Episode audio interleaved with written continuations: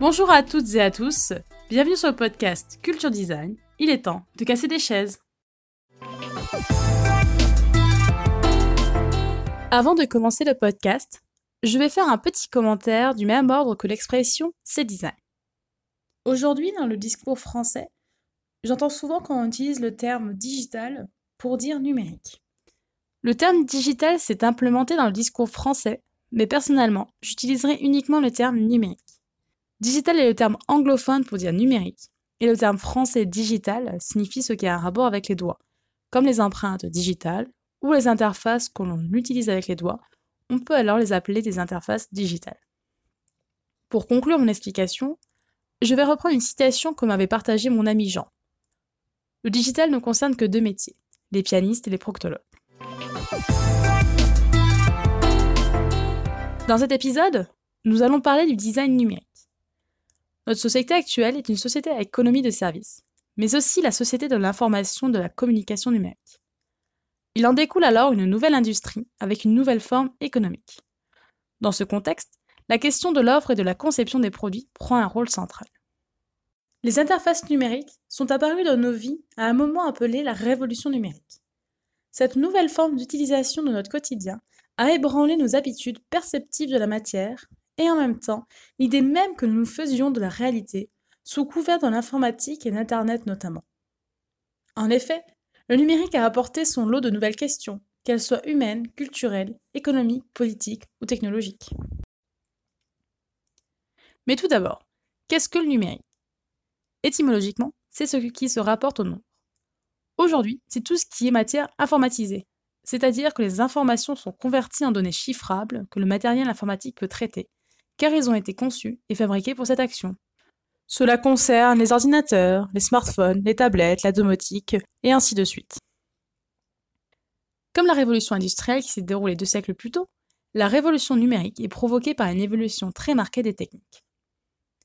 Tout d'abord, on fait un grand bond en arrière pour se positionner en 1945.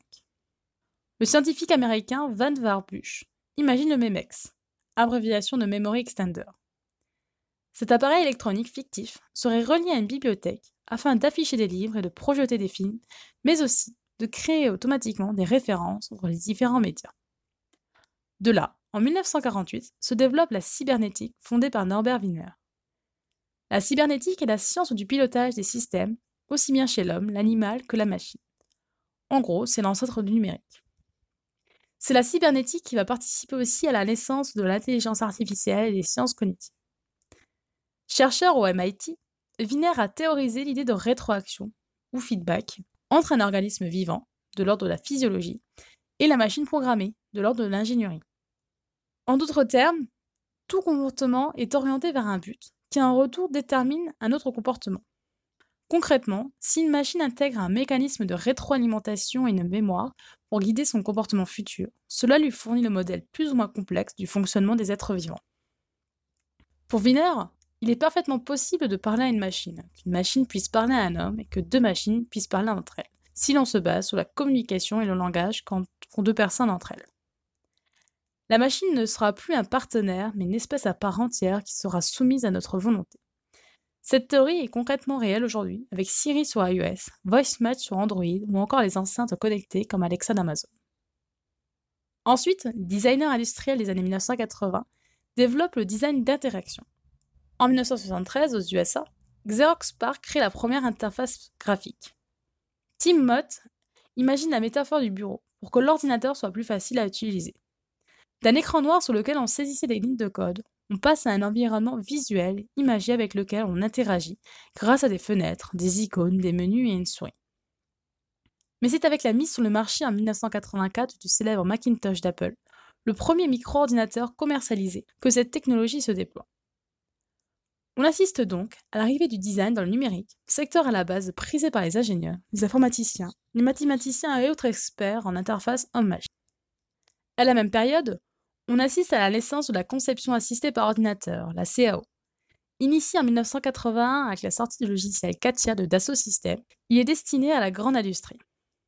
Mais c'est avec l'arrivée du numérique dans la conception, notamment le design industriel et le design graphique, que cette innovation sera rapidement suivie par d'autres logiciels de CAO comme AutoCAD, Rhino, la suite Adobe et les imprimantes laser. Dans les années 1990, apparaît le web design, puis dans les années 2000, le game design. C'est ainsi que se développe le champ unifié et plus vaste du design numérique. Le design dans le numérique se pose alors en discipline porteuse des démarches d'innovation par ses capacités à imaginer, mettre en scène et à représenter des usages et des pratiques possibles issus de ces technologies numériques, en configurant des produits et ou des services utilisables et désirables. Le designer intervient sur la définition et la construction des interactions, c'est-à-dire les relations du service et du programme avec l'utilisateur. Dans un projet numérique, l'interface cristallise la matière calculée, l'utilisation et la personnalité du produit. Or, le design numérique n'est pas le design numériquement assisté. Très souvent, il est associé que dès lors qu'une matière informatisée prend part à un processus de création, ce processus mérite le nom de design numérique.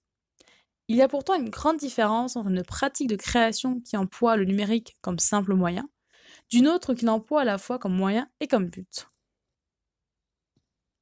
Le design numériquement assisté est la pratique de la conception. On utilise la matière informatisée comme outil de création, au même titre que le crayon et l'équerre, le collage ou le pliage. En d'autres termes, cela concerne les objets construits grâce à des logiciels informatiques, comme les logiciels de 3D. On dessine le prototype ou l'objet pour voir à quoi il pourrait ressembler dans la réalité. On note alors que l'utilisation du numérique se trouve dans le procédé de construction et pas nécessairement dans le produit. Le design numérique est une manière de concevoir des objets ou services qui utilisent la matière informatisée.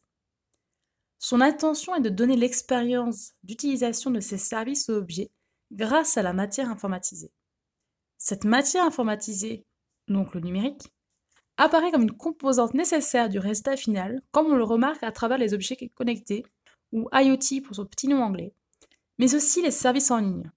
En France, désormais, la déclaration d'impôt doit se faire en ligne, par exemple. En d'autres termes, le design numérique apparaît alors comme l'art et la manière de sculpter la matière informatisée pour faire naître grâce à elle des usages et des expériences à vivre qui seraient impossibles à réaliser sur la matière numérique. L'autre point du design numérique est la notion de relation de par la réactivité de l'interface numérique. Une action de l'utilisateur entraîne une réaction du système, comme si la machine lui répondait, et de ce fait, engage une relation qu'on appellera situation d'interactivité. Autrement dit, l'utilisateur agit et la machine réagit. Par exemple, lorsque vous êtes sur un logiciel de traitement de texte, vous cliquez sur un bouton et le titre de votre texte s'affiche en gras. Quand vous allez sur Internet et que vous faites une recherche, vous cliquez sur un lien et votre navigateur web vous transporte sur la page Internet demandée. Lorsque vous jouez à un jeu vidéo, votre console vous fait vivre l'expérience de tenir une arme, de conduire une voiture. C'est là que réside l'interactivité. Interagir, c'est réagir à une réaction qui provoque une nouvelle réaction à laquelle on doit réagir et ainsi de suite. Bref, cela crée une relation.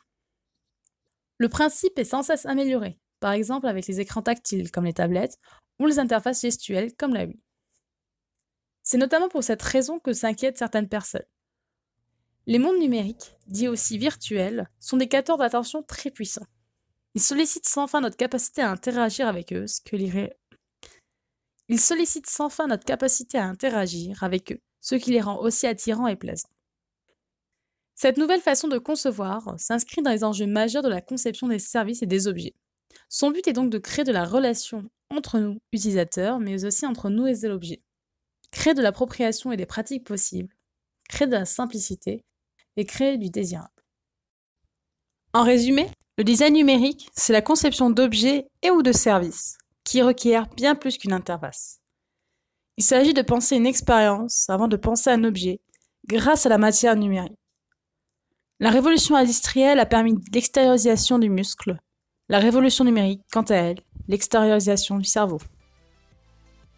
Vous retrouverez toutes les sources concernant le podcast sur mon site internet massomarion.wixit.com website dans la rubrique blog puis podcast. Vous pouvez vous abonner à ce podcast sur les plateformes Deezer, Spotify, iTunes Podcast ou Podcast Addict. N'hésitez pas à le partager avec votre entourage ou à me laisser votre avis. Je me ferai un plaisir de le lire lors d'un prochain podcast. Merci de m'avoir écouté. À la semaine prochaine.